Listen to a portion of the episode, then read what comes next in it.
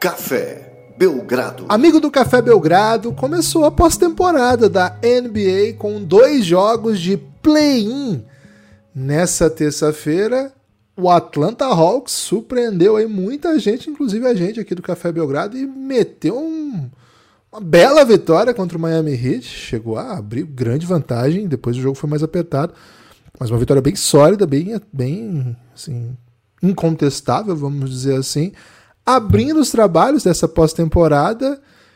E logo na sequência, Timberwolves e Lakers fizeram um jogo pra lá de turbulento, pra lá de equilibrado, muito confuso, com prorrogação e com vitória do Los Angeles Lakers em mais uma pós-temporada, em mais um playoff. LeBron de novo no playoff, hein? Isso sempre é história boa. Hoje tem mais, hoje tem mais. Olha que gostoso que tá isso, gente. Pelo amor de Deus, tá gostoso demais. Hoje tem Bulls, hoje tem Raptors, hoje tem OKC. Cara, eu vou falar de novo. Hoje tem OKC. Hoje tem Pelicans. Lucas Nepomuceno, meu amigo. Eu sou o Guilherme Tadeu, não sei se eu disse. Lucas Nepomuceno, meu amigo. Eu tô muito feliz, velho. É muito gostoso curtir um playzinho sabendo que daqui a pouco tem playoff. Tudo bem? Olá, Guilherme. Olá, amigos e amigas do Café Belgrado. Tudo bem é pouco, viu, Guilherme?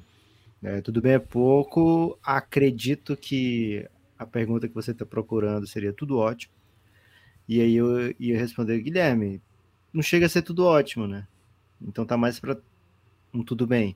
Eu poderia fazer isso, né? Mas por quê?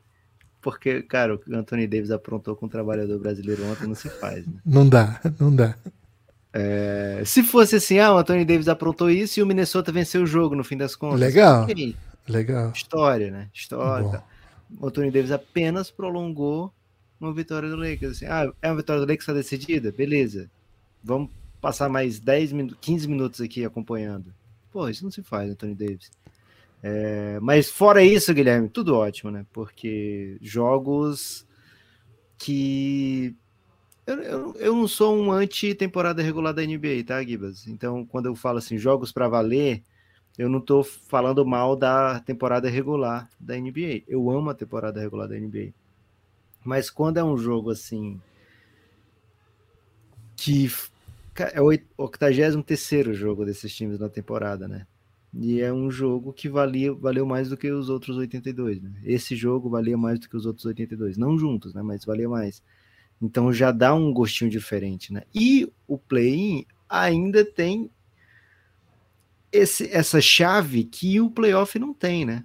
O play-in é curto.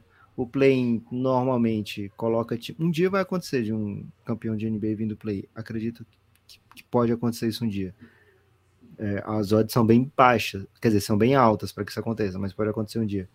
Mas normalmente é um, um time, o time que vai sair do play-in não vai durar um round, né?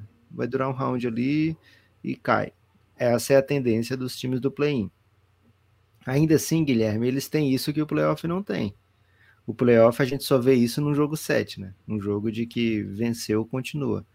Então, de um jeito meio bizarro, é como se o play-in fosse um jogo 7 de playoff, né? E, cara, que massa, né? Que massa que foi. E os jogos de hoje tem esse outro lado. Você não, você vencendo, você não, não tá vivo, mas você perdendo tá morto, né? Então é um tipo de jogo sete às avessas aí do, do, do basquetebol. É, então é bem legal o que a gente viu foi muito legal que a gente viu ontem, é bem legal que a gente tem visto de play-ins, né?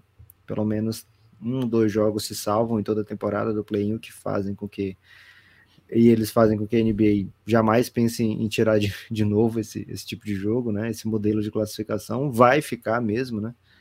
né? E ontem tivemos a oportunidade aí de ver duas histórias bem diferentes. Vi, vimos pela primeira vez o upset, né? Do sétimo lugar perdendo a sétima vaga de playoff. É, então, assim, o Hawks vai passar em sétimo, mesmo tendo menos vitória do que o, o Hit, né? Mesmo que o Hit. E o Hit pode até não ir para playoff, tendo uma campanha bem boa, né? Comparado com outras equipes que estão na disputa ainda. É, mas pelo jogo de ontem, Fez por merecer e fez por merecer demais, viu, Gibas? Um sucesso já o, o trampo do Queen Snyder, né? Chegou com. O Hawks nunca saiu dos 50%, né? Só que era um 50% meio que olhando para baixo, né? Porra, que merda que tá sendo. E aí tá saindo agora da temporada, né? Entrando na pós-temporada com 50% olhando para cima, né? Dizendo, pô, que legal, né? Tem por onde.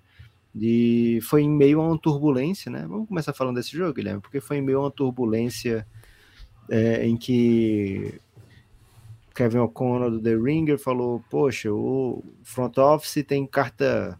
Ele fala green light, né? A gente fala que carta branca, né? Uhum. É, então a gente pode falar carta verde, se quiser, que é uma mistura. Ou então uma luz, uma luz branca. Tem uma luz branca para por que luz branca, Lucas? É, é, é a mistura, né? Pode ser green light em inglês ou carta branca em português. Então estou tentando trazer conceitos novos aí. É que não de... faz sentido, Lucas. Luz verde significa o semáforo, né? É uma okay. metáfora do semáforo.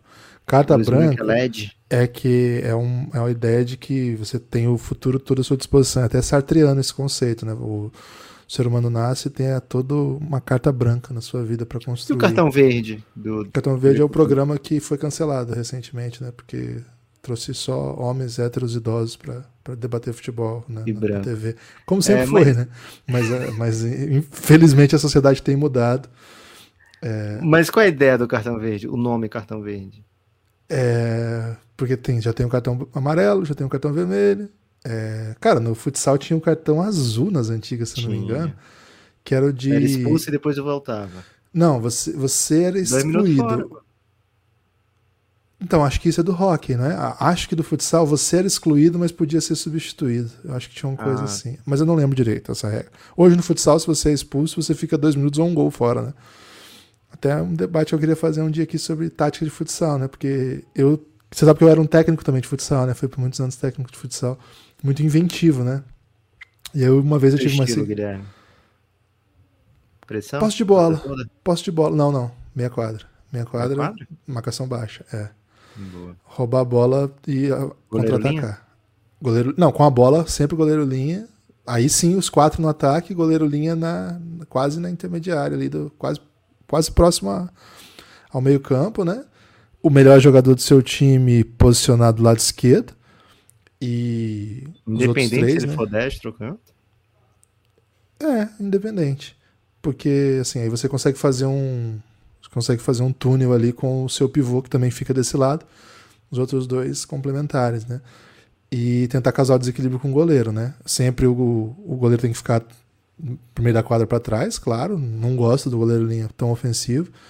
Mas o para poder trocar a bola, né? Você tem que estar. Tá, o seu atleta tem que estar tá um um passo para frente da linha.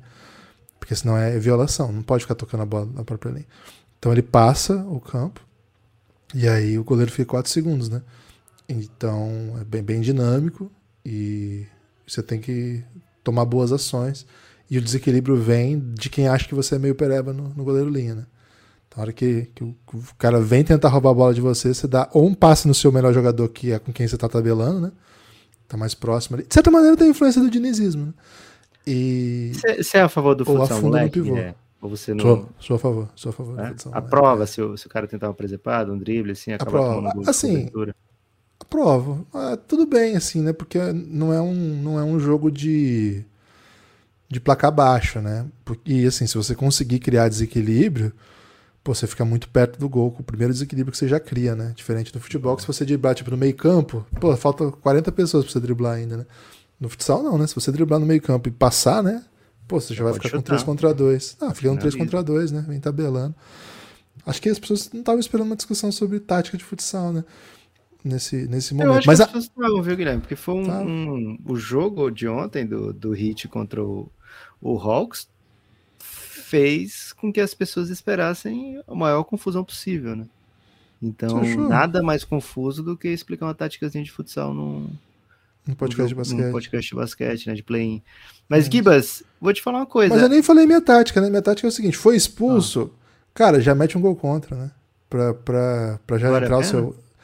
Dependendo da situação do jogo, né? Se você tá precisando. no placar, com certeza. É, buscar um resultado e tá? tal Agora, se você estiver ganhando, é, mas às vezes até, se você estiver ganhando, para se pressionar ali, pô, às vezes você fica fazendo faltas, aí, por exemplo, você estoura o seu time de falta porque tá jogando contra um, entendeu? Então depende, tem que analisar bem o contexto, né? Mas o é atleta, que... o atleta que faz o gol contra pelo time, se dá o respeito, Gibbs? Acho que tem que ser o goleiro, né? O goleiro tem que acabar com goleiro. O goleiro tem que acabar com essa consequência. A minha opinião é que o melhor amigo daquele que foi expulso tem que fazer o gol contra. Quem é o melhor amigo dele no elenco? Fazer boa. o gol contra. É, é uma boa tática. Gibas, seguinte, essa surra né, nos rebotes do Atlanta foi a segunda coisa que mais me surpreendeu no dia de ontem, viu? Foram 63 rebotes a 39. Isso não pode acontecer num jogo de vida ou morte, né? Se você torce pro Miami Heat, ou se você trabalha no Miami Heat, ou se você quer que o Miami Heat vença, ou se você meteu uma bet no Miami Heat também, né?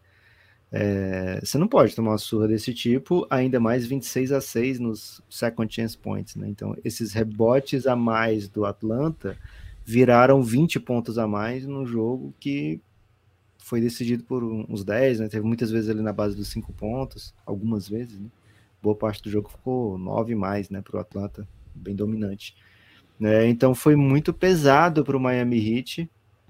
É, acabei não falando o que me surpreendeu mais, né? Que foi a, a Solange Almeida, né? Ex-aviões. Aliás, qualquer dia a gente vai ter que debater aqui, Guilherme, quem seria na NBA a Solange Almeida, né? Porque ela teria que ser aquele atleta que era All-Star, pediu uma troca e ficou peba, né? E ela lançou. É bem ontem... Lucas. Pode ser o Ben Simmons. Cara, pode ser o Ben é, Assim. Tudo leva ao Ben Simmons, já notou? Ela não ficou tão peba quanto o Ben Simmons, mas ontem ela lançou uma versão em forró, um forró pop, né? Um forró diferente até. Não é o forró eletrônico, né? Foi um forró assim meio. Quero ser Anitta. Hum. É uma versão de forró de Flowers, né? Da Miley Cyrus, que a gente já falou aqui dessa música, né? Dessa, dessa cantora também, até foi comparada com Lamelo. É... E, cara, ficou horrível, né? Ficou o que, exatamente o que você esperaria que ficasse. Então, Entendi uma bad, né? para onde foi a Mas se ela cumpre a expectativa, você espera que fique um horror. Fica um horror. Ela, ela foi mal? Então, você, se você tem essa ideia e bota ela para frente, você espera que fique um horror. Mas eu não esperava que a Solange okay. tomasse esse rumo que tomou na carreira, né? Desde que saiu do Aviões, terrível, né? E o Aviões continuou lá em cima, né? O Aviões até melhorou. E ela levou o Riquelme, velho. O Riquelme da Batera, que era terceiro, grande terceiro nome do Aviões de Forró, né? Seria, sei lá, o George Harrison do, do Aviões. Caraca. E, e ela levou, e mesmo assim os dois floparam muito, né? Então, um salve aí pra Solange. Solange, qualquer dia que você quiser vir aqui falar com a gente sobre. Até pra se explicar. Você tá fazendo né? isso. Por que, que você tá fazendo isso? A gente grava aqui com você com o maior prazer. Gibas, então, essa surra do Atlanta me surpreendeu, né? Assim, ontem no podcast eu te perguntei, Gibas, como é que dá para esse Atlanta vencer o Miami? Como é que dá para ele né, conquistar essa vitória, né? Até a gente brincou aqui, cara, seria um, numa série de playoffs seria um 4 a 1 o, o Hawks só precisa que esse 1 venha logo nesse jogo, né? E, cara, foi um, uma dominação. Clint Capela fez o melhor jogo de quatro pontos que eu já vi. Ah, é, 4 pontos e 21 rebotes. Talvez o Dennis Rodman, né? Tem jogos assim também. É, mas ele foi impressionante, o Atlanta foi impressionante, o, o Queen Snyder foi impressionante. O que, que só você viu, Gibas? Ah, não, eu só, eu só não vi, não, não foi só eu quem vi, não, né? Mas quem viu o jogo é, já notou, assim, acho que algumas coisas que a gente esperava como chave de vitória do, do Hawks aconteceram. A primeira, né? Um up-tempo, né? Um, aceleração. Ah, foi, uma da, foi um dos game plans, depois o Queen Snyder falou sobre isso. O time até tentou buscar mais bolas de três, chutou mais de 40, né? não caiu. Foi uma noite ruim de aproveitamento. É, imagino né, o que eu tô falando. Né? Foi uma noite que poderia ser ainda melhor do Hawks, ainda tendo sido uma partida muito é, boa. É, a doideira é que tava caindo, né? E meio que secou. Em secou. certo momento secou, parou é, de cair. Com, em quatro minutos já tinha duas bolas de três. Em, em seis minutos já tinha três bolas de três. E é um, é um, é, fazia parte do plano, porque de fato atacar contra o Hit no 5 contra 5 é muito pesado, né? É um time muito difícil, um time que tem boas leituras. Agora, em dado momento, ficou muito claro que eles estavam surrando na batalha de rebotes, e aí acho que eles conseguiram criar vantagem mesmo é, não conseguindo atacar rápido. Como, né? É, porque, na verdade, com desequilíbrios básicos que eles conseguiam criar o arremesso nem era tão livre, mas tinha rebote, né? Foi o caminhão de rebotes do Capela. E não só ele, né? Acho que todo mundo contribuiu. Claro que os 20 rebotes. Foram, foram quantos, Lucas, no total do Capela? O Capela teve 21 rebotes ao todo. 21. 8 ofensivos. Quantos ofen 8 ofensivos? É muita coisa, né? Mas no meio disso, você tem rebote aí de Hunter, você tem rebote de Sadiq Bey, para mim, um, a chave do jogo, assim, o X-Factor, né? A gente não, não passa por ele quando a gente começa a analisar o, o jogo mas é um cara que chuta em transição muito bem, defende qualquer posição ali. Acho que o Hit não soube muito bem como, como que fazer com isso. Uma das chaves do, do ataque do Hit foi criar para o Jimmy Butler. O Jimmy Butler gosta muito de jogar poste baixo. Contra o Hit não dava, né? Porque você tinha o DeAndre Hunter e o Sadiq Bey, caras muito altos, muito grandes, muito fortes. Então o Jimmy Butler ficou muito refém do um contra um. Ele vinha, mas gostei da arbitragem também, acho que deixou um pouco a, o jogo ser bem físico, né? Então, gostei bastante, assim. É... O Miami Heat continua com seus problemas de chute, né? Então, o que, que o Hawks fez? Foi outro, outra das coisas que a gente falou bastante do jogo, né? O Heat matou mais bola do que o Hawks. Mas isso é um pouco descontextualizado da proposta de jogo, porque, inclusive, a bet minha foi menos de duas bolas do, do Kyle Lowry de três, acho que ele meteu seis, não foi? Seis ou sete, sei lá. Seis, de nove. Esse número é fora do padrão do Hit, né? O, o Hit apostou em, em jogadas individuais do Kyle Lowry e do Tyler Hero para cima do Trey Young, né? Foi uma das saídas que o time conseguiu encontrar ofensivamente. Todo mundo, né? Todo mundo que tinha a chance de atacar o Trey Young atacou, né? Foi é, menos os pebinhas, né? Aí, por exemplo, até o Gabe Vincent, velho, até o Gabe Vincent rolou. cortava. Mas, por exemplo, quando eles cons conseguiam, até, até o Gabe Vincent sai machucado, né? Mas quando eles conseguiam colocar o Gabe Vincent, tinha outras opções melhores, né? E o, o gêmeo também, o, o, gêmeo, a gente não sabe se esse é o gêmeo bom ou ruim, né? esses caras ainda conseguiram esconder um pouquinho o Trey Young. Mas é, quando era Tyler Hero, quando era Lore, meu Deus, né? Era a sexta imediata. Aquela, teve duas grandes runs do Miami no jogo, no final do. Que na verdade é sequência, né? No final do segundo quarto, no começo do terceiro, a vantagem cai bastante. É, tava, tava, tava 20 pontos, né? Acho que tava 59 39 e vai pro intervalo 13 e volta e cai para 4, 5. Foi, foi uma sequência muito boa, assim. É, Cara, começa o jogo, sei lá, já tá um sacode pro, pro Hawks. Você vê que tá um sacode pro Hawks, Lucas, quando o Donis Haslem aparece na imagem logo no primeiro tempo, né? Já tava brigando com os caras no primeiro timeout. Impressionante. É. É, cara, não gosto dessa faceta da, da Hit Culture. Acho que eles fariam melhor se achassem um, um 4 que é atlético e chuta do que ficar dando tanta moral assim pro Donis Haslem. Bom que acabou, né? Bom que acabou. É, cara aí que aparece muito metendo um craque neto na, nos seus próprios companheiros de time, né? Já falamos sobre isso no playoff passado, não quero retomar tudo isso, mas me incomoda bastante, né?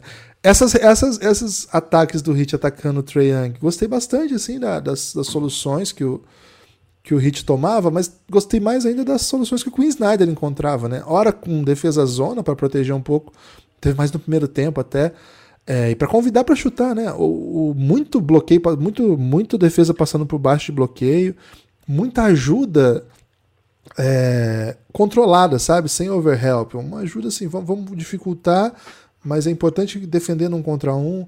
Mesmo na proteção de aro, e eu acho que aí o, a partida do Capela me impressionou bastante também. O tanto de, de, de impacto que ele teve sem necessariamente bater, sem necessariamente exagerar na cobertura, né? O que teve de bandeja que o Jimmy Butler errou por causa do tamanho do, do Clint Capela, cara, foi impressionante, assim, a gente conhece o Jimmy Gibas, Butler. se eu sou o Clint Capela, eu escuto tudo, tudo, tudo que o Queen Snyder me falar, velho. Olha o que ele fez pela carreira do Rudy Gobert, né? Olha o que ele então... fez. Hoje, sem o Queen Snyder, o Rudy Gobert tá, tá batendo em companheiros, né? É isso. E Pô, a partida do Capela foi, foi impressionante. Eu achei a defesa muito inteligente, sabe? Sempre tomando boas decisões, boas leituras, um jogo muito físico, atacando sempre o rebote, né? Durante o jogo apareceu estatística, né? Que dos últimos 11 jogos contra o Hawks, o Miami ganhou 10, né? Agora 12, 2, né? É, ganhou de 12, 10. É... Acho que é em Miami eram esses jogos. Em Miami. Em Miami. É impressionante, né? Que o jogo que você precisa ganhar em casa com todo mundo, né? Assim, o Hit é isso. Esse é o que o Hit tem para mostrar. Outro cara que eu gostei muito, Lucas, Jalen Johnson, né? Impressionante a, a partida dele. E o Queen Snyder falou antes, né? Não é aquele cara que você bota na cagada e, porra, de repente faz um monte de coisa. Ele falou, cara, o Jalen Johnson vai ser muito importante nesse jogo. E de fato foi, né? A gente vê o. O que o. Como o Hawks escondia o Trey Young, tentava esconder o Trey Young é, e até conseguiu várias vezes, né? Inclusive tirava de quadra às vezes, né? Quando começava a explorar muito. E aliás, o Kyle Lowry terminou com 30 e tantos pontos, e mesmo assim foi o, o pior plus-minus do time, né? É, esses pontos do Lowry foi muito porque o Trae estava marcando ele, velho. E assim, o, o Hawks apostou mesmo que o Lowry não ia meter 30 pontos, só que o Lowry meteu, mas mesmo assim comprometeu em diversas outras maneiras. É. Mas, mas Gibas, o, o Queen Snyder falou que o Jalen Johnson ia ser super importante, ele foi. Quando o Triangle não estava em quadra, o Jimmy Butler tentava fazer a troca para ser marcado pelo Jalen Johnson e o Jalen Johnson se virou, né? Não Pô, só vem, virou, né? Pode vir. como conseguiu puxar contra-ataque, criou em transição, criou em rebote ofensivo, né? Ele terminou com 10 pontos, 7 rebotes, desses 7, 3 foram em rebotes ofensivos, 3 foram ofensivos e sempre gerando pontos, né, pro, pro Hawks, além de três roubadas, né, então o cara teve o tipo, melhor jogo dele da temporada em 14 minutos, é um ala que tinha muito hype, era de Duke, né, e o Hawks tinha conseguido tirar muito pouco dele até agora na, na sua carreira, então é mais um cara aí que eu acho que vai se beneficiar bastante do Queen Snyder, Agora tem que matar a bolinha de três, né? Tem que matar a bolinha de três. Esse Hawks provavelmente vai precisar do Jalen Johnson na próxima série, na, na série de playoff, né? Que é contra o, o Boston Celtics. E não vai dar para esconder o Young, A realidade é que. Nossa, o Boston vai, vai, massacrar o Young, né? Ele... Vai se pôr. O é um dos melhores talentos ofensivos da liga, né? Então não é como se é, ele fosse ser negativo em quadra. Acredito que não mas o, o Celtics vai fazer de tudo para envolvê-lo em todas as ações, né? O Celtics tem muito mais opções do que o Miami Heat. Miami segue, né, Guilherme? Miami segue, o Hawks segue para playoff, ah, Miami segue na, na briga, vai jogar contra o vencedor do jogo de hoje em casa novamente. Então não é como se o mundo tivesse acabado, mas cara, mostrou uma fragilidade no garrafão que eu tenho sérias dúvidas se, se isso não fosse uma série de playoff, se o, o expulso não ia ter que botar o Denis Haas em algum momento. é, não duvido não. É, eu, não falamos do Okungu também, que eu achei impressionante as passagens do Okungu, assim. É, teve, um, teve uma sequência que ele deu tipo três tocos, assim. Foi uma coisa. Ele é o cara que mais toco deu do banco, né, na temporada. De toda a temporada, apareceu essa ele... estatística também. Deu toco o... de, de bola de três ontem, foi demais. Nossa, foi lindo, cara. Foi uma, uma atuação muito impressionante. É, é, e é curioso, porque o Miami Heat não conseguiu encontrar um jogador para posição 4, nem moderno, nem old school. Trouxe o Kevin Love, mas não consegue deixar o Kevin Love em quadro, porque defensivamente. Ele é um bom reboteiro, né? Um jogo como ontem, acho que ele pegaria alguns desses rebotes, mas o problema é que ele tomou um monte de bandeja, né? Ele ia tomar um monte de bandeja num contra um ali. Cara, é, é porque depois que passa é foda, né? Se tivesse ajuste, acho que ele jogaria essa série, velho. É, é isso. Se tivesse ajuste, se você tem por onde porque é um dos melhores reboteiros da história da NBA. O Kevin Love teve temporadas aí de, de muito rebote. Aí você vê um time que perdeu e a surra bola, né? Chuta, é isso. Mas como não defende. É...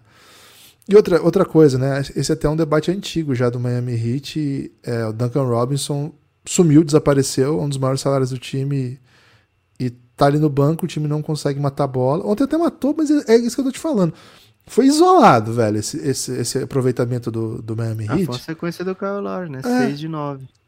Isso, isso bomba as estatísticas. Bo, bomba as estatísticas de um modelo em que não conta a realidade do jogo, assim, porque o Miami não é um time que tem fluidez ofensiva com chutadores, mesmo tendo bons chutadores. Ontem uma grande noite de chute do Kyle Lowry, o, o Tyler Hero é um ótimo chutador, mas é um time que não tem fluidez, né? Seja, parte do pressuposto que os seus dois melhores jogadores não chutam. O Jimmy Butler não curte chutar, não é parte do arsenal ofensivo preferencial dele, e do Adebayo também não é, né? O Adebayo não, não parte desse, desse pressuposto. Então você já começa com o espaçamento meio ferrado você tenta criar para os outros, você usa sempre ou o Max Struz ou o Gabe Vincent, que são supostos especialistas, né? O... E aí você tem o Tyler Hero, que aí sim é um grande chutador, você pode ter o Kyle Lowry, mas aí do outro lado da quadra também é pesado, né? Porque esses caras começam a ser pressionados por alas que reboteiam, que atacam, também não é fácil a vida, né? Então, é, da série do Hawks contra o Celtics a gente vai falar bastante ao longo da semana, né? Então, acho que o Miami Heat mostrou algumas vulnerabilidades que quem vencer de Bulls e Raptors vai olhar e falar assim: hum, honestamente, olhando pro, pro perfil de, do que o Hawks fez, quem poderia melhor replicar? Acho que é o Raptors. Acho que o Raptors tem mais armas para fazer esse tipo de coisa, né? Atletas alas que podem rebotear muito, o tipo de defesa que o, que o, o Atlanta conseguiu fazer, o Chicago tem um pouquinho, assim, é outro perfil de time, sabe? as principais armas do, do Chicago estão em outro canto. Agora você imagina botar Siakam para rebotear contra esse time. É, botar Jacob Poro para rebotear, ele é um bom reboteiro. Você vai botar. Temos muito, muito jogo que aconteceu para falar, em vez de estar tá falando aqui de um time que tomou uma surra ontem, né? Conjecturas do Miami Heat não vou aceitar. Não, mas é que assim, vamos ver que, dessa quem vem, que né? Se tivesse jogado perdido como o Minnesota perdeu, aceitaria aqui. Pô, eu, eu honestamente estou muito mal-humorado com o Minnesota também. Mas então vamos fazer o seguinte: vamos falar do, do jogo do Lakers e depois a gente projeta os jogos de hoje. Boa. Gibas, antes de falar do jogo do Lakers, quero convidar as pessoas a se tornarem apoiadores do Café Belgrado. A gente está lançando hoje uma nova, vou chamar de minissérie, Guilherme. Embora seja uma série bem longa, vai ser mini no tamanho dos episódios, né? Mas falaremos aí, faremos um Não Aprendi a Dizer Adeus, ou talvez um Aprendi a Dizer Adeus, é, ou talvez outro nome daqui até o momento do lançamento, com as equipes que já estão indo embora da temporada, né? Primeiro episódio vai ser sobre Houston Rockets e Detroit Pistons. Eu tenho certeza que você não esperava ouvir um episódio sobre essas equipes em plena pós-temporada da NBA. Mas Café Belgrado é isso, né? A gente não vai esquecer as equipes só porque não estão mais disputando, né? Então, se torne apoiador, tem acesso a todo o conteúdo exclusivo de áudio do Café Belgrado, a partir de nove reais, velho. Nove reais você já tem acesso a tudo isso e muito mais. Temos muitas séries históricas, então cafébelgrado.com.br, você vai ver lá o caminhão de conteúdo que você pode ouvir, né? Vai estar tá tudo com um cadeadinho, aquilo ali que para quem não é apoiador, para quem já é apoiador, esse cadeadinho fica aberto assim numa grande maravilha tecnológica e você tem acesso a centenas de horas de conteúdo. Você não precisa ouvir tudo, viu? Mas ficaremos muito felizes se você ouvir tudo. É, então faremos isso, viu? Não aprendi a dizer adeus, uma nova série do Café Belgrado falando aí de como foi um pequeno, um pequeno, uma pequena lembrança de como foi o que tem pela frente, os desafios de cada franquia da NBA Gibas. Ontem tivemos um Lakers contra o Timberwolves, um jogo, o jogo de play-in. A gente vai ter que aprender isso aqui, viu, Guilherme? É um jogo muito nervoso para a gente achar que vai ser como se espera. É um jogo muito diferente porque é muita coisa em jogo ali, né? Então, como, como falei na, na abertura, né? É um pouquinho parecido com o jogo 7. E jogos 7 costumam ser jogos assim de placa baixo, de muito erro, de muito nervosismo. Né? Até a arbitragem fica um pouco mais leniente também, né? Então o jogo fica mais duro, fica mais físico. É, então esse jogo teve algumas dessas características. A gente falou ontem, né? O Minnesota entrava muito desfalcado, né? Então o Lakers era bem favorito, é, mas um time que tinha talentos ofensivos como Anthony Edwards e o Anthony Towns pode ficar em qualquer jogo. O Towns apareceu, o Towns fez um jogo ofensivo é, até, sei lá, 30 minutos da partida, dentro da partida espetaculares. No primeiro tempo foi, foi um assombro, mas depois disso vimos muitos dos erros do Carl Anthony Towns, vimos muito daquilo que a gente comentou ontem, né? Pô, o Towns defende com as mãos, assim, que acaba cometendo umas faltas que não era para cometer e nesse jogo não vai poder ficar fora, o time vai precisar dele. E Fez acabou... duas de ataque ainda. Né? É, e acabou que se meteu em fall trouble e meio que apagou o jogo dele, né? Depois disso ficou muito difícil para ele. É, o medo de, de cometer a sexta falta acabou pesando. E fora que tirou a fluidez do jogo que vinha tendo, né? Então foi um jogo onde é, jogadores que você esperava explosão ofensiva não apareceram, né? E no final, o pace do Lakers foi completamente oposto daquilo que a gente é, viu durante a temporada regular, mas um pouco mais parecido com a fase do Lakers sem LeBron, né? O Lakers sem LeBron ali com Anthony Davis fazendo muita coisa. Jogava um pouco mais arrastado, né? Jogava um pouco mais lá embaixo, sem acelerar tanto. E foi na base da defesa que o Lakers trouxe o time de volta para o jogo. Né? No último quarto, assim, somando o último quarto e prorrogação, o Minnesota provavelmente terminou com pontuação negativa, né? Porque eles estavam no terceiro quarto, assim, Guilherme, já tinham uns 110 pontos. Acabaram o jogo com menos de 100, né? Então, foi um terrível, né? É a reta final. Foi a reta final da, da partida do, ofensivamente da equipe do Minnesota. Foram 12 pontos no último quarto e 4 na prorrogação, né? Então, nos últimos 17 minutos de jogo, fizeram 16 pontos. É... Não foi bonito. O Minnesota costuma fazer isso, fez isso com o Memphis ano passado. É... A gente falava aqui, né? Olha, esse jogo aqui, todo mundo falando mal do Memphis e tal, mas o Minnesota faz isso, né? O Minnesota é um time muito disruptivo. O Minnesota de Chris Finch tem essa essa característica e ontem conseguiu mais uma vez aplicar. Agora, foi um jogo muito nervoso. O play-in é um bicho à parte. Não dá pra gente pegar esse play-in e projetar uma série de playoff. É um bicho, Lucas? É um bicho. É um, um bicho bêbado à parte. É, então, não dá para projetar exatamente. Olha, o Lakers foi pebaço contra o Minnesota, vai ter muita dificuldade contra o Memphis, né? É, acho que já teria muita dificuldade contra o Memphis de qualquer maneira. Mas o Lakers sobreviveu e isso é o que precisava para ontem. O Lakers sobreviveu. Não foi por causa de gelo na veia que sobreviveu, né, Guilherme? Mas está vivo. Não foi porque o DeAngelo Russell desapareceu, né? Foi até foi até motivo aí de tweets do Café Belgrado. Agora vocês estão vendo de Cara, onde, né? A família, a família, em certo momento a mãe do DeAngelo Russell entrou em contato com o pessoal ali do, do áudio do Lakers para pedir DeAngelo Russell sua família tá te esperando no portão F, né? Porque ele sumiu, segundo tempo ele não entrava mais, né? É, e acho que a torcida do Timberwolves ficou olhando pro Anthony Edwards pedindo para que ele desaparecesse também, né? Uma partida tenebrosa do Anthony Edwards. É que tá, velho. Na defesa ele entregou muito ontem. Diferente do Andrew Russell. Porque se, se o Andrew Russell não entregar ofensivamente, você não pode ficar em quadra, não pode deixar em quadra. E o Devin Ham não deixou. Mas o Anthony Edwards estava entregando desse, daquele lado, pelo menos. Né? É.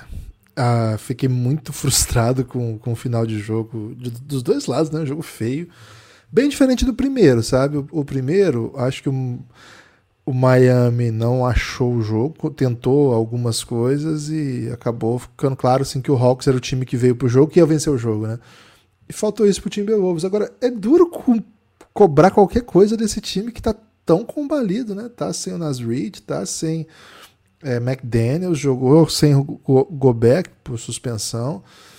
Então, assim, até a batalha do rebote, a gente achou que ia ser um massacre. Foi, foi um, foi um massacrinho.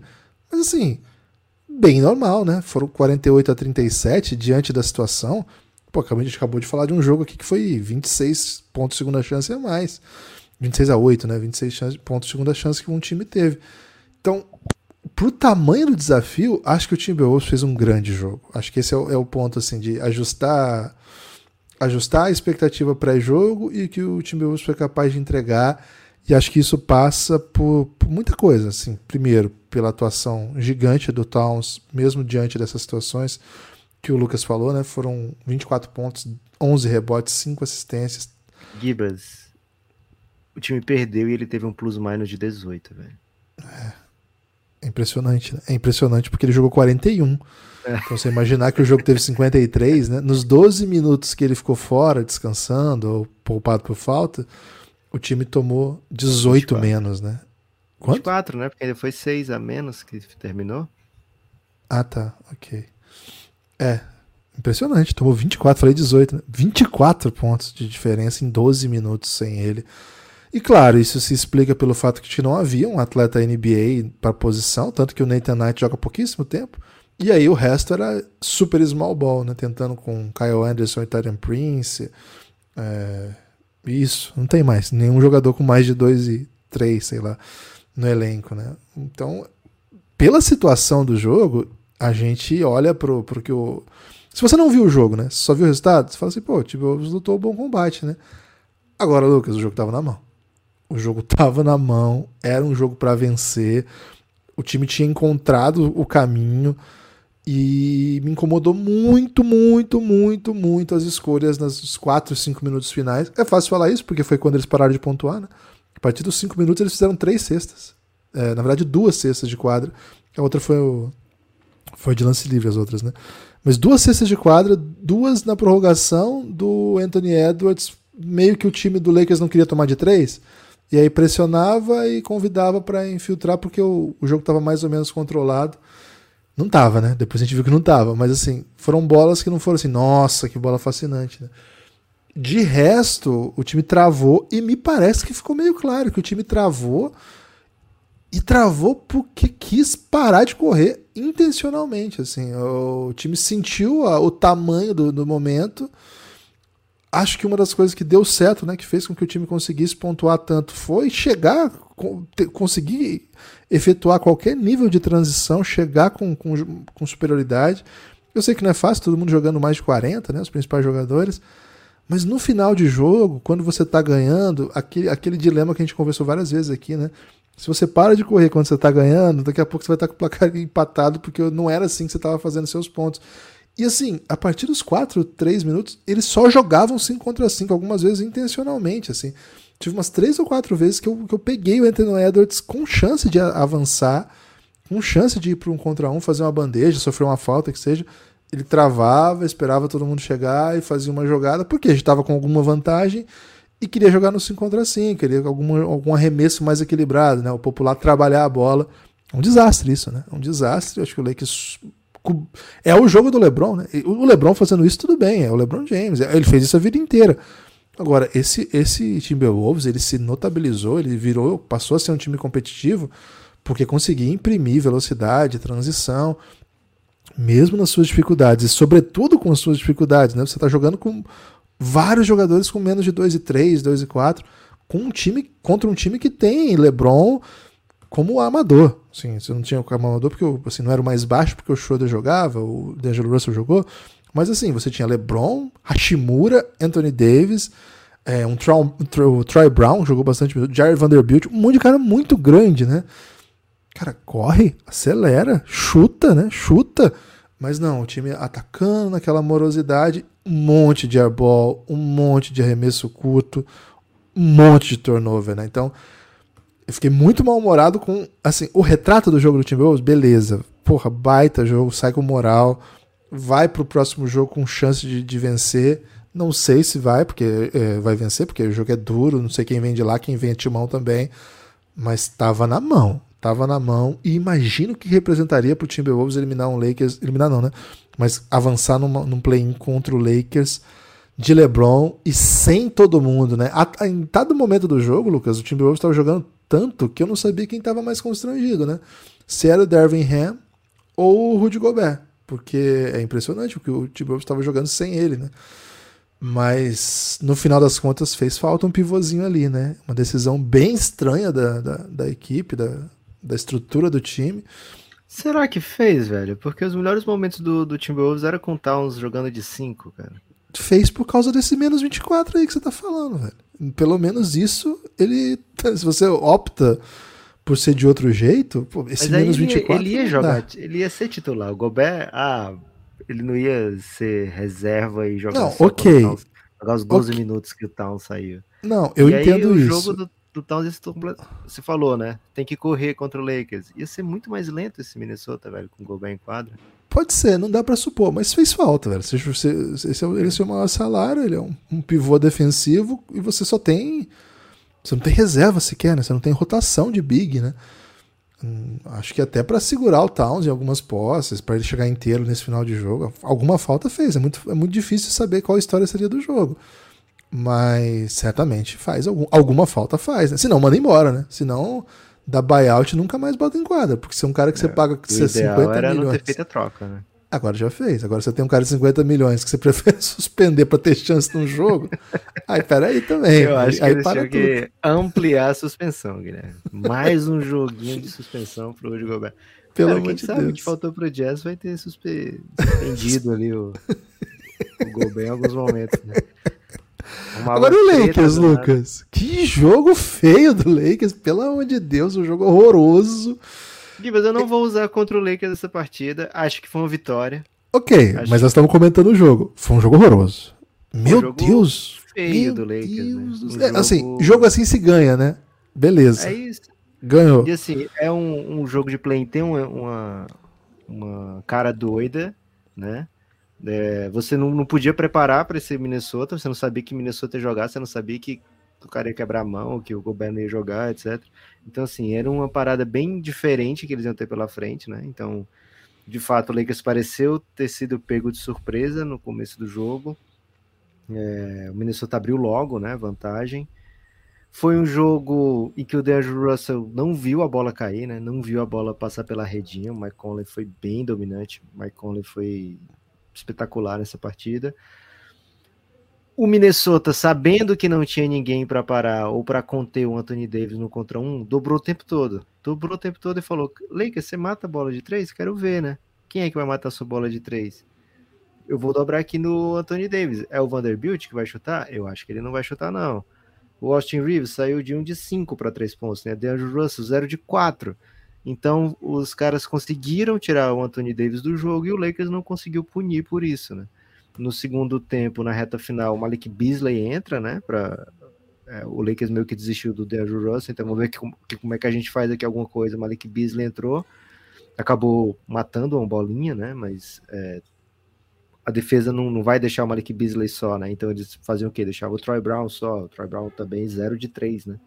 Então esses caras é, lá do B do Lakers, eles chutaram Troy Brown, 0 de 3.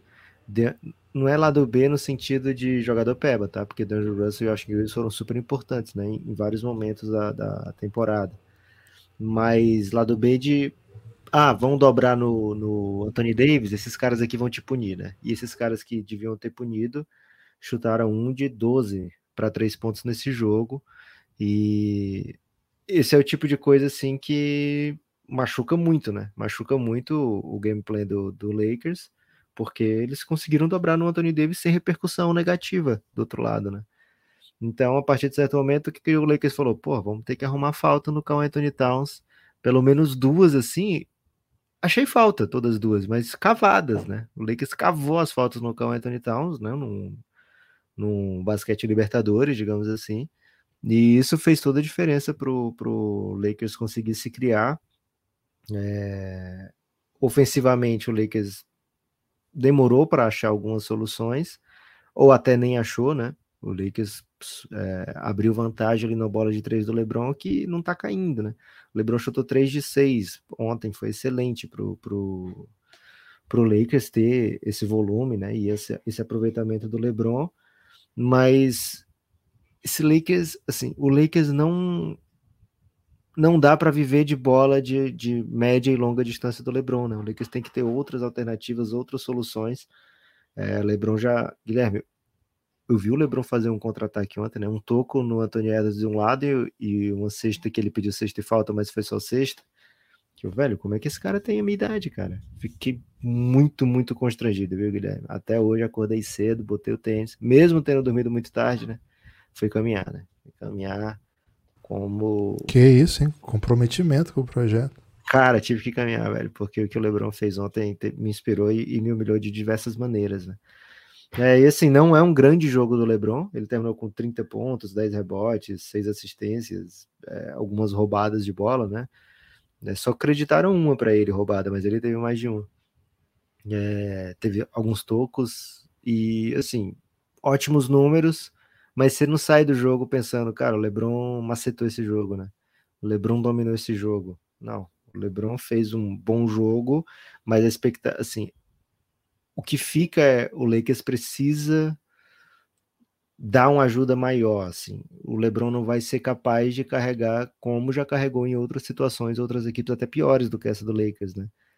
Então, acho que defensivamente o Lakers no último quarto soube macetar bem o Minnesota. Acho que não foi não foram só escolhas ruins do Minnesota que fizeram com que o, o time parasse de pontuar. Acho que o Lakers defendeu conseguiu colocar em quadra né, excelentes defensores, abriu mão de, de ah, eu vou, eu vou ter mesmo aqui o Hashimura junto com o LeBron e com o Anthony Davis, então meu espaçamento vai ficar super prejudicado, mas eu vou defender pra caramba, né, nessa reta final.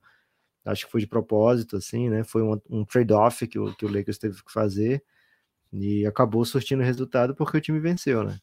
E o time poderia ter vencido com um puta game winner, né? Numa linda jogada, acho que a jogada mais bonita do LeBron do jogo, em que ele invade, faz um passe pro Dennis Schroeder, que parecia que o LeBron ia, ia finalizar aquela jogada, faz um passe pro Dennis Schroeder, que mata uma bola de três espetacular. Seria o game winner se o Anthony Davis não tivesse feito uma falta.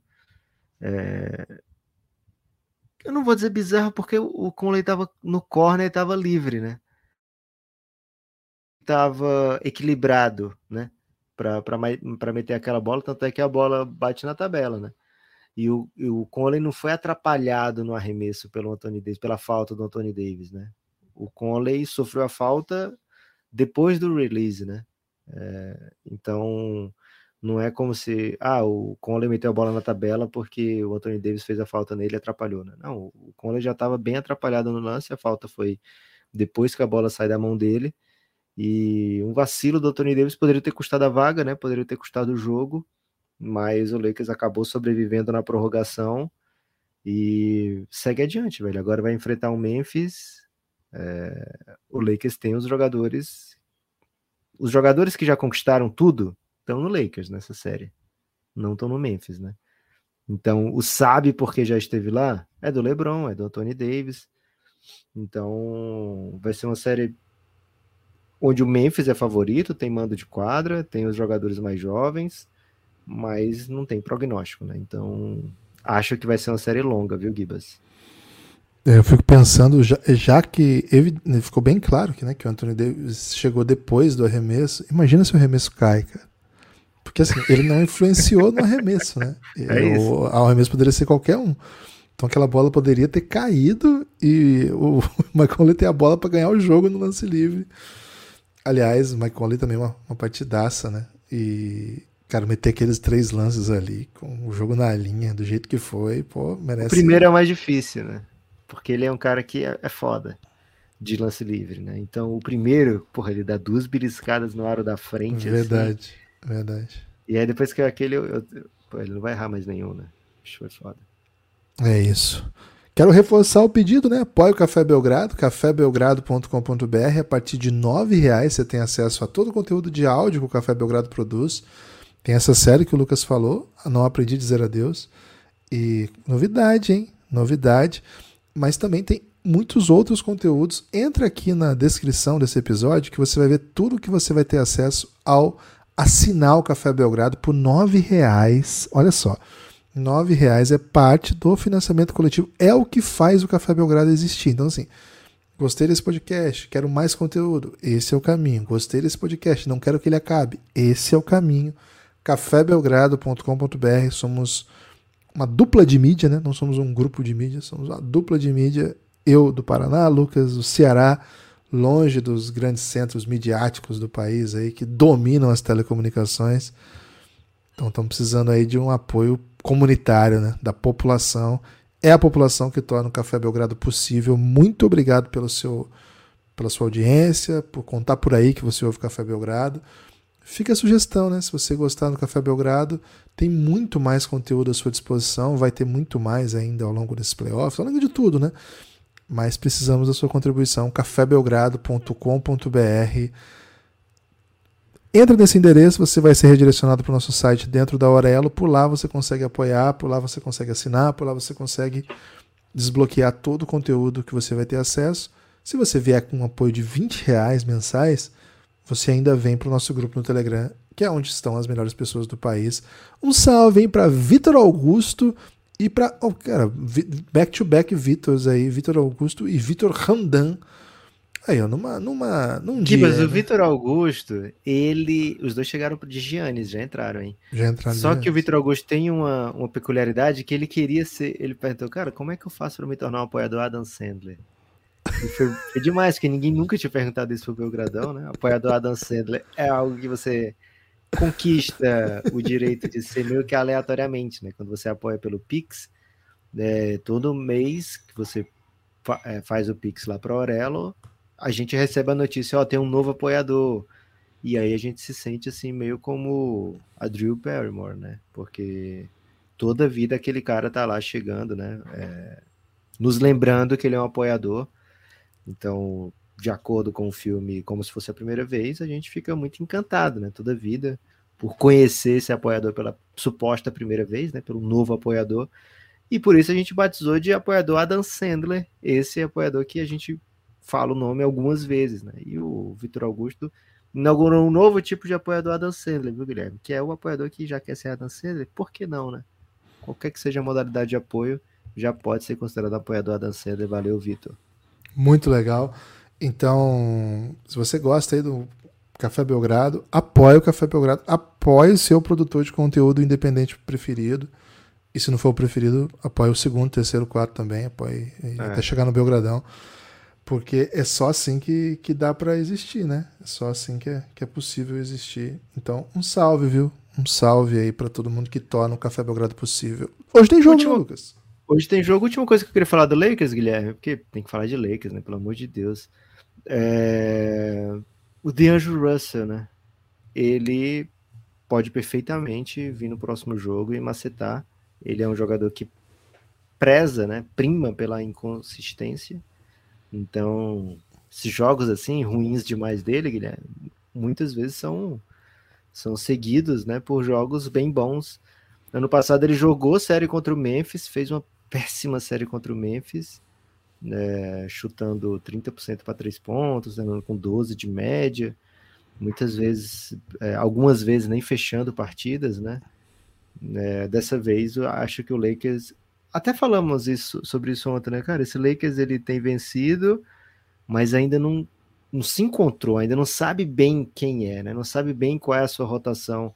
E não sei se vai ter tempo de descobrir qual é, né? É, ontem foi um jogo com três bigs, basicamente, né? Com LeBron, Anthony Davis e Rui Hashimura. É, pode ter jogo que vai vir com três guards, né? Vamos ver para onde vai esse Lakers, mas vai precisar sim de DeAndre Russell. Não dá para ele fazer mais uma série com ruim contra o Memphis e achar que o seu time vai vencer. Né? Pode até acontecer, mas a tendência é que para o Lakers passar é, precise muito de, de DeAndre Russell. Pelo menos em alguns jogos, né? Três, quatro jogos ele vai bem. Pode ser o, o X Factor aí pro Lakers. Gibas, hoje tem jogo. Hoje tem Bulls Nation contra Torontão da Massa, né? Jogando em Toronto. E eu te pergunto, Guilherme, honestamente, faz sentido fazer prognóstico de jogo de play? Porque aparentemente o negócio é dar o play e curtir, velho. Você não, não, não pensa um jogo de play, você vive um jogo de play. Lucas, eu acho que faz sentido sim, porque senão ninguém vai ouvir nossos podcasts mais, né? Então vai, faz sentido Você sim. Acha que não tem, não tem sentimento no nosso podcast? Não, acho que não tem sentimento. Eu acho que, que é só análise fria e calculista. Ok. Lucas, Bulls e Raptors, um jogo. Como você falou ontem que era o time do. Do. Do Hawks, você falou esquisitinho, né? Bulls e Raptors é um jogo bem esquisitinho, né? Acho que duas das equipes mais esquisitinhas da temporada. A gente esperava bastante assim que nesse momento, vamos dizer assim, esse time já tivesse outra esses times, né, tivessem outro momento, mas eles são o que são, né? A gente não pode exigir deles mais do que eles podem nos dar.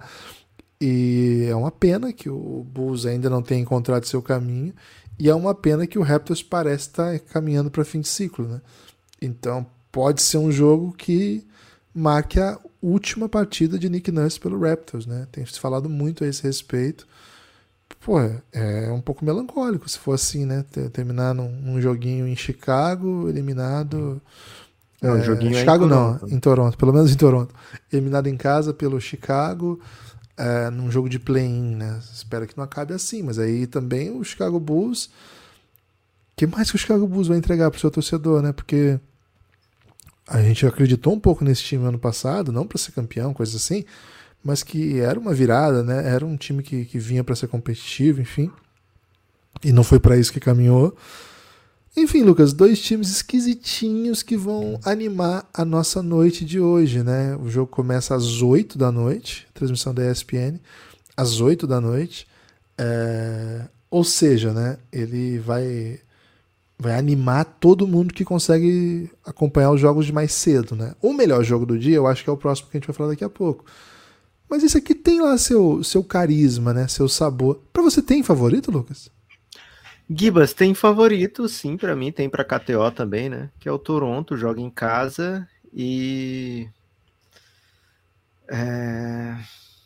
cara, joga em casa. Acho que esse é o, é o grande favoritismo do Toronto Raptors. A gente assim, terminou melhor a temporada, né? Venceu mais jogos na reta final do que o Chicago Bulls.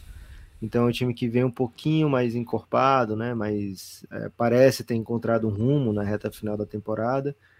Mas ainda assim não foi aquela virada que aconteceu em 2021, 2022 que o time é, acaba conseguindo vaga para playoff direto num run bem grande, né? É, acho que o Precious Atua dá uma um big que o dá para o Nick Nurse um big que ele confia, né? Dá para o Nick Nurse um big que entrega. É, não, não é assim, nossa, o que, que vai vir hoje da, da minha posição de center, né? Que era antes da trade deadline, com, antes de, da chegada de Jacob Poro, né? Então ele dá para o Nick Nurse um pouquinho mais de estabilidade, né? E a gente viu é, nessa temporada o quanto ele foi importante para o Toronto Raptors. É, então, indo para para o, o, o Precious, Guilherme, ele teve campanha positiva, tá? Contando só os 55 jogos deles, foram 30 vitórias, né? Então, ele em e é, antes disso ele era até titular às vezes, né? Porque ainda não tinha o Jacob Poro antes dessa reta final.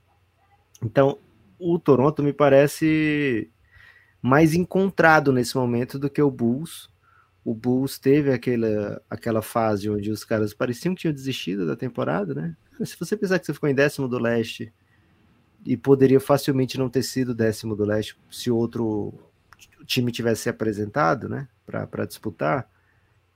É, fica meio assim, pô, desistiram e desistiram mesmo, né? E, e tudo bem, né?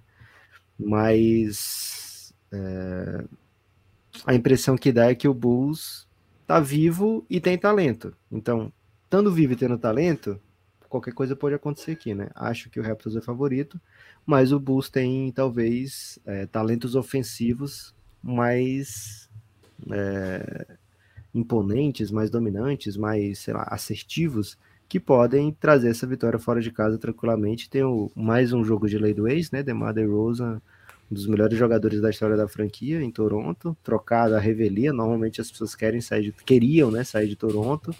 DeMar DeRozan queria ficar. É, então tem essa essa, essa chance de redenção, digamos assim, de Maderoso, de, de vingancinha, né? Isso pode ser um fator no, na noite de hoje, mas levando, tirando um pouco do, do aspecto mental, né? Pensando apenas nas peças e no, no, no basquete apresentado nos últimos no último mês, digamos assim, acho o Toronto favorito para hoje, viu, Guilherme? Acho que tem um time que se Você me deu um elástico, hein? Na sua argumentação. Você me lembrou um pouco o voto dos, dos ministros aí do STF, às vezes que é acompanhava, porque achei que ia para um lado, de repente foi para o outro, assim, tomei um elástico. Não, não, não. O, o, o Toronto, por ter essa reta final de temporada melhor, por saber mais quem é, né, há mais tempo, por já ter tido um, certo sucesso com essa interação de jogadores, com esse técnico, etc. Acho que é favorito. Agora, o Bulls tem a quinta melhor defesa da temporada, né? E você olha para isso e às vezes não entende. Porra, como é que eles têm a quinta melhor defesa da temporada, né? E tem nome e sobrenome, Alex Caruso, né? É um grande point of attack dessa defesa. É um cara que é super disruptivo, é um cara que faz acontecer e é super importante, né, para esse time do Billy Donovan. Então, Toronto é favorito, tem um, uma cara melhor de time, tá? Joga em casa, é, sabe mais quem é, tem tido mais sucesso nessa reta final de, de temporada, né? Teve mais sucesso nessa reta final de temporada. Dito isso, o Bulls tem uma defesa muito boa, tem atletas ofensivamente mais polidos, né? E mais é, explosivos, digamos assim, né? Porra, o Vucevic pode tranquilamente ser o cestinho de um jogo como esse, né? O Zé Lavine pode meter 40 no jogo como esse. Neymar DeRozan a mesma coisa, né? Então, o Bulls tem esses caras mais explosivos. Um jogo, acho que vai ser um jogo bem equilibrado, viu, Gibbs? Acho que não vai ter jogo, não vai ser jogo assim para para abrir 20, abrir 15 de qualquer dos lados, não. Acho que se tem um jogo com carinha de game winner, é esse. Lucas, você teve recentemente uma reunião de startup aí, porque você soltou dois disruptivos hoje que eu não estava pronto, né? A cara do Caruso, né, velho? Cara, um e do pouco... Minnesota também, né? O Minnesota é completamente caótico, né? Qualquer jogo do Minnesota, principalmente jogo de, de playoff, né? Jogo assim que vale muito. Os caras são super caóticos, né? Uma defesa muito agressiva, que faz falta, que, que que chega duro, chega forte e que causa turnovers, né? Então é bem massa. Aliás, a gente não comentou aqui, mas o, o Minnesota roubou dois laterais com um jogo meio decidido, assim, que não pode acontecer, né? E quase leva o jogo para mais uma prorrogação. Cara, que doideira foi esse jogo. Esse jogo foi. fez nenhum sentido, né? É, Lucas, Toronto e Bulls tem duas das equipes mais lentas da NBA, 25 e 23 em número de posses por jogo. É, são ataques que não produzem muito, portanto, né, em números absolutos. São ataques bem, bem moderados, vamos dizer assim. Mas até que a eficiência costuma entregar bons arremessos.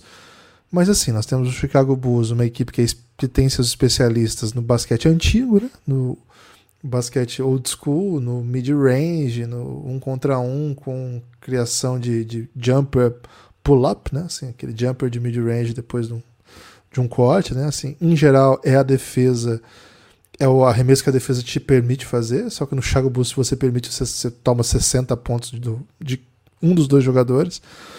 É, dois técnicos experientes, né? Acho que o Nick Nurse já tem título da NBA, mas o Billy Donovan também, assim, muito rodado, tem título de NCAA, está na NBA já há um tempo suficiente para encarar esse jogo assim como um jogo pesado, né? Acho que vai ser um jogo muito pesado, viu, Lucas? Acho que vai ser um jogo de pouca de pontuação baixa, de a, gente achou o, ano, o jogo passado ia ser um monte, né? Esse vai ser 140 a 138.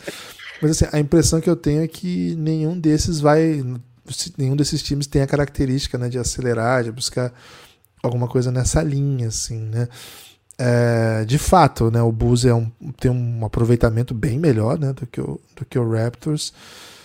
Agora, sei, é um time, são, são times bem parecidos no sentido de histórias na temporada, né? Times que não atingiram expectativas, que tem nesse play uma possibilidade de sucesso, mas também uma possibilidade de, de frustração a mais ainda, né? Porque, pô, vamos falar a verdade, né? Você perde esse jogo, é bem, bem, bem melancólico. E se você eventualmente ganha, você pode criar um hype e depois perder de novo, né? O Timberwolves chega com. O Timberwolves, não, desculpa, o Miami Heat chega combalido pela derrota, mas vai chegar favorito ainda, né? Então é um jogo bem, bem indigesto esse, assim. De todos os jogos do que a gente acompanhou, acho que é o que menos tem atrativos, vamos dizer assim. Mas ainda assim, pô, a gente acompanhou a rodada de ontem, foi gostosa demais, né? Então tô, tô bem curioso para saber qual, qual é o retrato que essa que essa série vai vai essa série não, né? Esse duelo vai apresentar. É... Gibas, curiosidade, né? Os dois foram para playoff direto ano passado, né? Então, como você falou, né?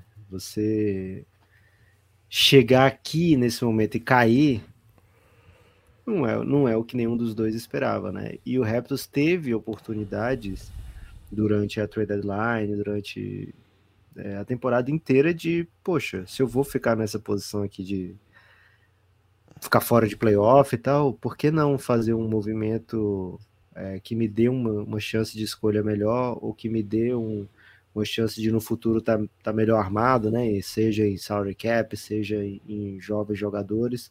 Mas não, foi um time que optou por continuar indo, optou por trazer o Jacob Poro, né? Então é um time que acabou investindo na trade deadline.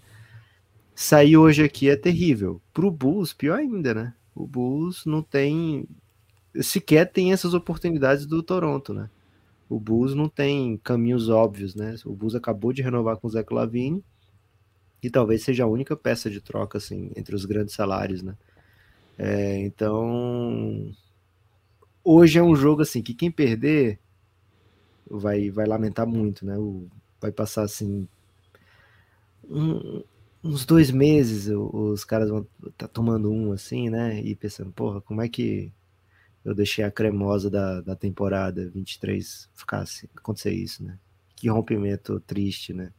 Por que que devia ter feito diferente, né? O que, que eu devia ter feito diferente? Acho que vai se remoer, Guilherme. Quem terminar Onde foi hoje, que eu errei? Assim, é, vai meter muito onde foi que eu errei, né? Vai meter. E às vezes é difícil a autocrítica, né? Às vezes vai culpar outra pessoa, né? Pô, mas também aconteceu tal coisa, né? É... Enfim, vai ser zoado aí para quem perdeu hoje. Acho que não é o, o, que nenhum desses front offices esperavam no início da temporada. Mas um deles vai cair hoje, viu, Guilherme? E são, você falou, né? Estilo parecido, são as equipes que mais das, das que mais curtem um bolinha de dois, né? O, Toronto, o Chicago Bulls é a segunda que mais maceta a bola de dois, que mais acerta, e o Toronto é a terceira que mais tenta, né? Então a gente vai ver um jogo. Tô contigo nessa, viu, Guilherme? Acho que vai ser um joguinho bem. Assim. Se fosse uma série, seria uma série de placa baixo. Sendo Se fosse uma play, série, seria uma série da HBO, daquelas de.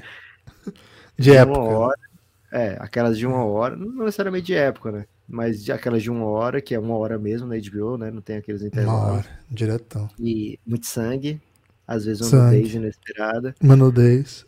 Às Cara, vezes masculina até, né? Porque o. Muito nudez masculina tem na HBO, né? É, é muito perigoso você assistir HBO em casa de pais.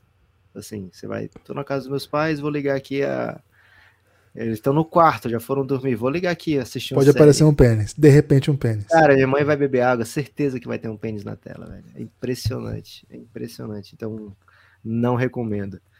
É... Ou então, sexo, né? Pode. Minha mãe estiver passando. Na... Aí a culpa às vezes é da minha mãe também, Guilherme, porque ela atrai muito esse tipo de conteúdo na TV. É, já tem muito tempo. Guilherme, vou precisar que você volte aqui pro podcast, que a gente tem que falar de New Orleans Pelicans. Peraí, deixa eu só dar mais uma informação estatística. O Toronto é o terceiro time que mais tenta bolas de dois, mas é o 28 em aproveitamento de bolas de dois, né? ou, ou, ou, como que gosta do que não lhe faz bem, né, cara? Impressionante que adoram a bolinha de dois, mas é um dos piores times em aproveitamento. Ao contrário do Bulls, que adora, mas é um dos bons times em aproveitamento, o 13 terceiro. E agora, o que é atroz, né? É o duelo entre o time que menos chuta de três em toda a temporada, o Chicago Bulls, contra o 28 que menos chuta bola de três na temporada. É, cada um deles chutam 10 bolas. É, desculpa, convertem, né?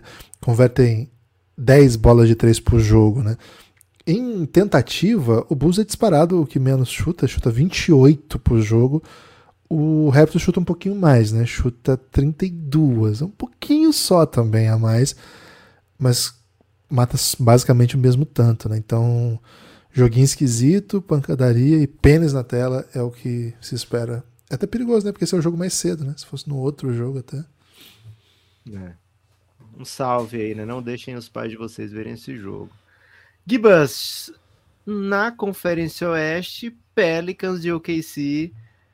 A temporada do Pelicans foi um desastre, né? É, estar nesse jogo aqui na condição de nono é um desastre. E aí ainda tem que ler ou ouvir, depende da maneira que você consumir esse conteúdo. O Zion dizer que, ó, eu tô até bem fisicamente, né? Mas eu não quero. Eu só vou para jogo quando eu me sentir o Zion mesmo, sabe? Então, cara, é meio foda, né? Porque o cara acabou de assinar a extensão pelo Super Máximo, já teve de muita dificuldade de entrar em quadra em outras temporadas. Aí ele fala que tá bem fisicamente, poderia jogar, mas não quer atrapalhar o time porque ele não tá se sentindo Zion mesmo. É, não, não é o ideal, né? Mas ainda assim é uma equipe que conseguiu chegar nessa nona posição no Oeste. Chegou perto até de ficar melhor do que isso, né? O jogo contra o Minnesota ali, que o Minnesota quebrou mão, teve briga de companheiros, etc. Né, o Pelicans poderia ter vencido aquele jogo, né? Teve um tocaço do Anthony Edwards no CJ McCollum que levou o jogo para outro caminho. Mas é, a temporada foi triste pro, pro Pelicans, ainda assim chega em nono. Pro OKC, esse décimo lugar aqui é uma glória, né? É motivo de testão no Insta, é motivo de muita festa, regozijo, né? Entre, o, entre a torcida, né? Todo mundo dando as mãos e cantando We Are The World porque de fato, né, é uma equipe que flertava com anos e anos de reconstrução, mas ela, porque se estava um dia desse em playoff é, com Chris Paul, reconstrução veio rápido, né, é, e agora já está a duas vitórias de playoff novamente. As odds são baixas para que isso aconteça, né? O décimo lugar em chegar em playoff é, via play-in é, não aconteceu ainda pode ser que aconteça esse ano, né? Tem duas, duas boas equipes aí nessa condição, mas as odds são baixas para que isso aconteça. Independente do que acontecer aqui, diferente das outras três temporadas, é o time que vai dizer que temporada legal, né, velho?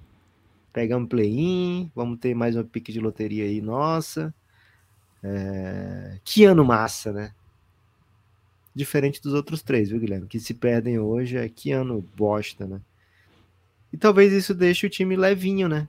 O time do Mark Taylor vai entrar levinho, já é leve na formação, né? Um time sem pivôs, que o, o seu líder em rebotes é um armador, Josh Giri.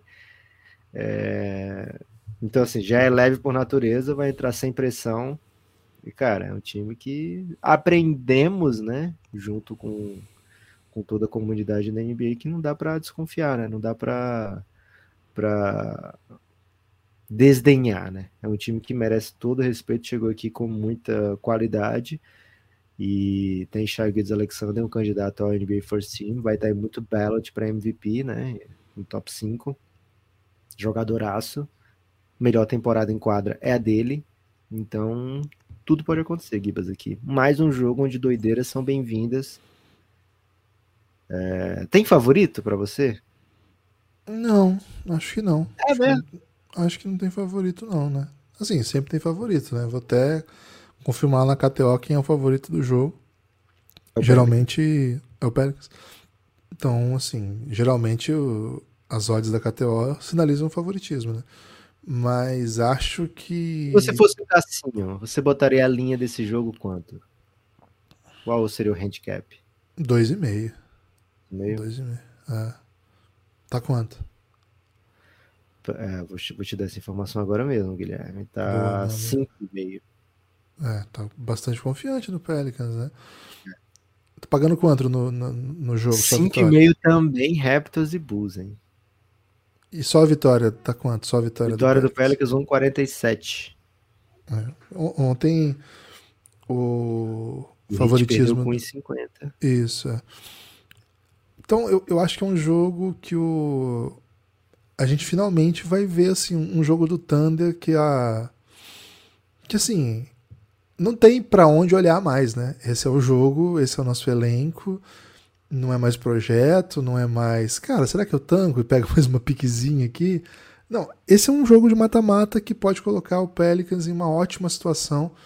Ainda tá. não é a situação ideal é, do Pelicans e do Thunder, em ótima situação, mas acho que o Thunder voltar a um jogo desse tamanho para uma torcida que passou por tanta coisa recentemente, né, já é uma grande notícia. Já é uma temporada bem legal. Agora, vencendo, né, vencendo um jogo desse, pô, chega pro jogo contra o Timberwolves grandão, né? Pô, fica bem empolgado. É, sendo eliminado, legal, beleza, divertido. Mas enfim, é, acho que tem algumas coisas desse jogo pra gente falar a respeito, né? Da, da perspectiva tática, assim. Eu acho que o. Gibas, uma curiosidade, tá? Você falou em pique, né? Se o Thunder vencer esse jogo e perder o próximo, ele continua com um pique melhor do que a do Pelicans. É, interessante. Então, tudo né? bem. É isso. A gente sabe que o modelo, a gente fez uma, um, uma análise aqui do Pelicans, do Pelicans não, do, do Thunder, e é um time que é muito baseado em ISO pro, pro Gildes Alexander jogar. É, uma, é um modelo de jogo, né? um modelo de jogo que estrutura basicamente a criação de vantagens a partir do contra um, e aí você busca ou cestas próximo, é, cestas, né, arremessos próximo à cesta, ou bolas de três, mas é um time que tem dificuldade em matar bola de três. Né? É um dos desenhos que o time precisa entender na temporada. Né? Um time que chuta pouco, né? chuta 34 bolas de três na temporada, é de média né, por jogo, é 12 da NBA. Imagina que a gente já está falando de um time que cria ISO, mas ainda assim não consegue ter os especialistas para chutar né, o catch and shoot. Ainda assim, é um dos times da NBA que mais chutam no, nessa situação. É, são tentados 20 desses 34 arremessos criados a partir do que o Shai Gildes Alexander é capaz de criar. Então, assim, a primeira chave do jogo é como o Pelicans vai defender sem desmontar o seu sistema defensivo. Ou, né, assim, ele vai tentar defender num contra um e aguentar, assim, aguentar o que o Shai pode te fazer perto da cesta, né? O Shai não, tá, não é um cara que, que opta por chutar de qualquer lugar, é um cara que gosta de ir lá próximo à cesta, tem um, tem um repertório muito, muito bonito né? de, de arremesso, de, de floater, de. Ele tem, um, ele tem uma mão muito boa próxima à cesta, né? Então, se você deixar, ele vai te punir muito ali, vai, vai fazer um caminhão de bandeja na sua cabeça. Agora, se você dá um overhelp nesse time, né, se você, por exemplo, fecha, né, proíbe o Shai de ser o principal concluidor, aí você vai ter que lidar com o que esse time tem para oferecer nas desvantagens, né? Então tá, eles vão ter vários caras que chutam no catch and shoot. Quem são esses caras, né? Aqui a gente começa a ver um pouquinho de onde podem, podem vir as soluções para o OKC. A gente, você falou, principal jogador da quadra hoje, principal talento é o Shai Alexander. Acho que o jogo passa pelo que, pela maneira com que ele pode impactar um jogo único. A gente sempre olha para o melhor jogador em quadra. E aí a gente começa a ver o restante do elenco, né? O time tem Logan Dort, tem uh, Josh Gidey, tem acho que J-Dub. a grande né, referência J-Dub, tem o Sarit jogando ali num 5 meio falso, né? Falso 5 é bom, né? Então, o quanto de volume de três pontos que esses caras vão conseguir machucar hoje, né? Acho que essa é uma das chaves. A Joezinho, né? A Isaiah Joezinho tem que estar. Tá esse, esse é a máquina, né? A Isaiah Joe, é, quando consegue, né? Quando consegue ter volume, ele costuma ser a chave desses arremessos, né? Logan Thor, Josh Gidey também. Acho que passa um pouco pelo Josh Gidey conseguir ter bom volume de três pontos. Acho que ele é um cara que pode aproveitar muito. Agora, outro ponto que a gente aprendeu também a ver nesse OKC, Lucas, é que ele é da NBA um dos times. É, não, ele é o time da NBA que mais faz drive. Né? Claro que passa pelo, pelo Shai Gildes Alexander. É, é o time que mais faz drive, concluindo com chute, vamos dizer assim. Ele é o time que faz mais drive, é o time que faz mais drive concluindo com chute, é o time que mais é, faz field goals não contestados em toda a NBA. Ou seja, o impacto que o Shai Gildes Alexander é capaz de causar, ele dá muito arremesso livre. Ele pode dar arremesso livre, inclusive se a bola de três não estiver caindo, porque o time tem bons caras que fazem o corte em direção à cesta. E aí o J-Dub, para mim, é o principal nome. Assim. Claro que ele também é um bom chutador, ele tem, tem um aproveitamento bem interessante, até para ser um calor, mas também tem essa bola que ele atacando o desequilíbrio. Cara, ele é muito, muito bom jogador. Então, primeiro ponto, né? o Pelicans tem maneiras de defender o Shai Gildes Alexander sem colapsar, né, sem criar tanto, tanto desequilíbrio, sem dar tantas oportunidades? Acho que essa é uma das questões que a gente tem que responder, Lucas. Você acha que tem?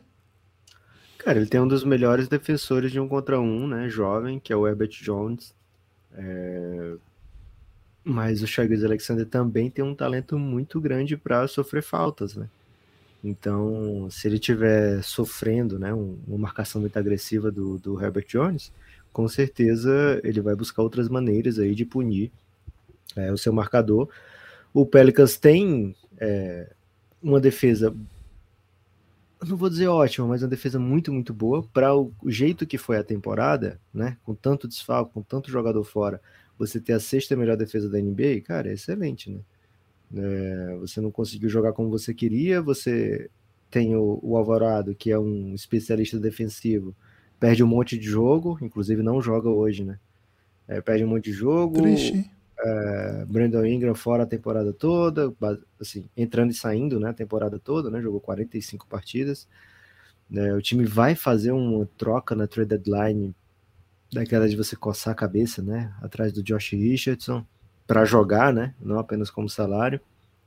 Então, assim, a equipe que estava buscando respostas, buscando alternativas, é, mas para esse jogo vai com o que conhece melhor, né? Com o que fez ano passado. Vai ser muito Herbert Jones, vai ser Najee Marshall, vai ser Trey Murphy, né? Um segundo anista que mete muita bola. Vai ser muito importante o, o, o jogo dele para o Pelicans. Então, assim, vai ser uma equipe é, que entra como favorita, com o peso do favoritismo e que não está apresentando o mesmo nível da temporada passada. A expectativa do Pelicans era que fosse um, uma super temporada, né? uma temporada de 50 vitórias, uma temporada de afirmação, uma temporada de ficar no comando de quadra. Né? O time flertou com isso enquanto o Zion esteve, esteve disponível. O time estava lá, terceira melhor campanha, empatadinho ali com as melhores campanhas da NBA. É, mas aí foi uma sequência de jogador fora que faz com que isso que fez que, com que isso desandasse, né? E acabou que isso impactou também na temporada dos jovens, né? Porque uma coisa é você dar desde o início a bola para o Trey Murphy e falar: Ó, oh, Trey Murphy, esse ano você vai ser um cara que vai sair, sei lá, de 5 arremessos por jogo para 15. Outra coisa é você dizer: Trey Murphy, você vai ficar nos 5 arremessos por jogo. E daqui a um, uma semana, Trey Murphy, eu preciso ceder 15 arremessos por jogo agora. Depois, não, vai voltar o Brandon Ingram, volta para um, um rolo mais suave. Não, agora precisamos de você de novo. Né? Então isso impacta também na evolução desses jovens jogadores. O Herbert Jones e o Trey Murphy tiveram temporadas assim, não de salto não tão explosivo quanto eu imaginei que poderiam dar, mas o Trey Murphy viu é, a sua importância crescer bastante no aspecto ofensivo. Acho que ele chega bem encorpado, né? o jogo dele chega bem encorpado para esse play-in. É, Brandon Ingram e CJ McCollum disponíveis garantem com que o, o Pelicans tem um ataque produtivo, não foi o, o caso a temporada toda, né? O ataque foi muito errático do, do, do, Pelicans, mas vamos ver como é que eles lidam com isso, né? Com o fato de ter algumas ausências, com o fato de ter um Valanciunas que vai querer a bola no poste baixo, que vai querer né, um jogo de pace mais baixo, e ao mesmo tempo ter alguns jogadores. E assim, não é um super protetor diário, e ao mesmo tempo ter jogadores tão explosivos, né, tão up-tempo né, no, no, elenco. Vamos ver que tipo de dinâmica vai o Willie Green dar para esse, esse time hoje. Se a gente vai ver é, mais bolinha de segurança, né? O Pelicans vai muito por essa linha, né? É uma equipe, mais uma, mais uma vez, a gente vai falar aqui, uma equipe que não chuta tanto essa bola de três pontos, é a segunda equipe que menos chuta bola de três na temporada.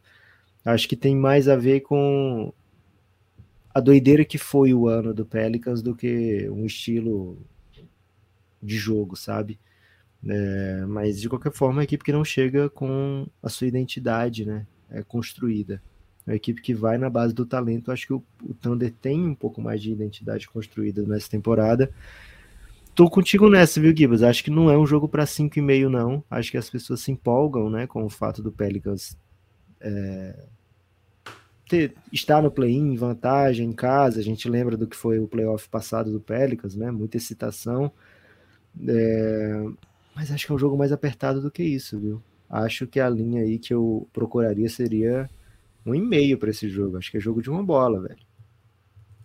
Pô, seria bom demais, né? Que esse jogo fosse um joguinho de uma bola na madruga. Esse é um pouquinho mais cedo, né? Acho que é 10 e meia esse jogo. Dá, já dá até para curtir uma prorrogação sem estar tão bravo com o Anthony Davis, né? É isso? Deixa eu confirmar aqui. É isso. Ontem foi 8h30 e 11, né? Hoje é 8 e 10 e meia. 10 e meia, meia horinha antes, né? Então, pô, bem, bem, bem interessante, né? Vai, vai pegar no meio do Corinthians e Remo, né? Então, excelente oportunidade aí se o Carrossel Lazarento já estiver decepcionando ou até estiver já garantido a vitória aí, né? A gente pode mudar. Difícil, viu, velho? Provável também que seja por uma bola. Remo é brabo. É, Remo é duro demais. Um salve aí para nossos ouvintes paraenses. Transmitimos muitos jogos do Remo, do basquetinho, né? Agora, o Remo tem, tem dia 15, né? No sábado tem quarta de final do Parazão, né? Então talvez o time. Porra, podia poupar, né? Podia dar uma poupadinha contra o Timão aí. O Timão agradece. Estamos até precisando, se for para falar a verdade, assim, né? Muito corintiano no Pará, né? Então, entusiasmado aí com a possibilidade de ver a fiel paraense lotando aí também para fazer seu barulho, né? Lucas, acho que é isso, hein? Acho que falamos de, de boas opções de entretenimento basquetebolístico para a noite de logo mais. Remo, 21 pontos em 8 jogos no Paraense. Né? Pô, o Corinthians tá ferrado, velho. Que isso, hein? Perdeu pro papão? Não tenho essa informação agora nesse momento, Gibas. É, peço perdão aí pela ausência de informações do Lucas aí para assunto tão relevante. Tem destaque final, Lucas? O meu destaque final, Guilherme, vai para a live do Café Belgrado, né? Tivemos live ontem às 17 horas e se você estiver pensando, poxa, eu queria tanto saber qual é o dia da próxima live, te digo agora, né? Amanhã, 19 horas. Amanhã é quinta-feira, né? Se você estiver ouvindo já na quinta-feira, não vai esperar na sexta, não, pelo amor de Deus, né? Que aí não tem. Por quê? Porque vai ser sempre terça e sempre quinta. Então é não isso. tem, não tem, ah, não sei quando vai ter. Esquece isso. Terça, 17 horas, quinta, 19 horas. Twitch, YouTube. Se vier de Twitch, a gente acha melhor porque você tá pertinho ali de escorregar sub, né? Tudo que a gente quer é que você escorregue a sub. Se você tiver Amazon Prime, é, já para outras coisas, você pode de graça contribuir com o Belgradão, né? A gente sempre é muito a favor de tirar dinheiro de Jeff Bezos e, e similares e dar para o Belgradão, embora seja muito pouco hoje em dia. Mas mesmo assim já é mais do que zero, né? Então vem de live com o Café Belgrado, terças-feiras, 17 horas, quinta-feiras, 19 horas. Não perquem. cafébelgrado.com.br apoie o Café Belgrado espalhe por aí que você ouve o Café Belgrado ajuda muito viu ajuda muito o Café Belgrado o destaque final é esse, viu? É mandar um salve no coração de todo mundo que faz o Café Belgrado ser possível. Salve no Obrigado, coração, é tipo um ecocardiograma? Cara, é tipo um abraço mais apertado no coração, entendeu? Boa. Forte abraço.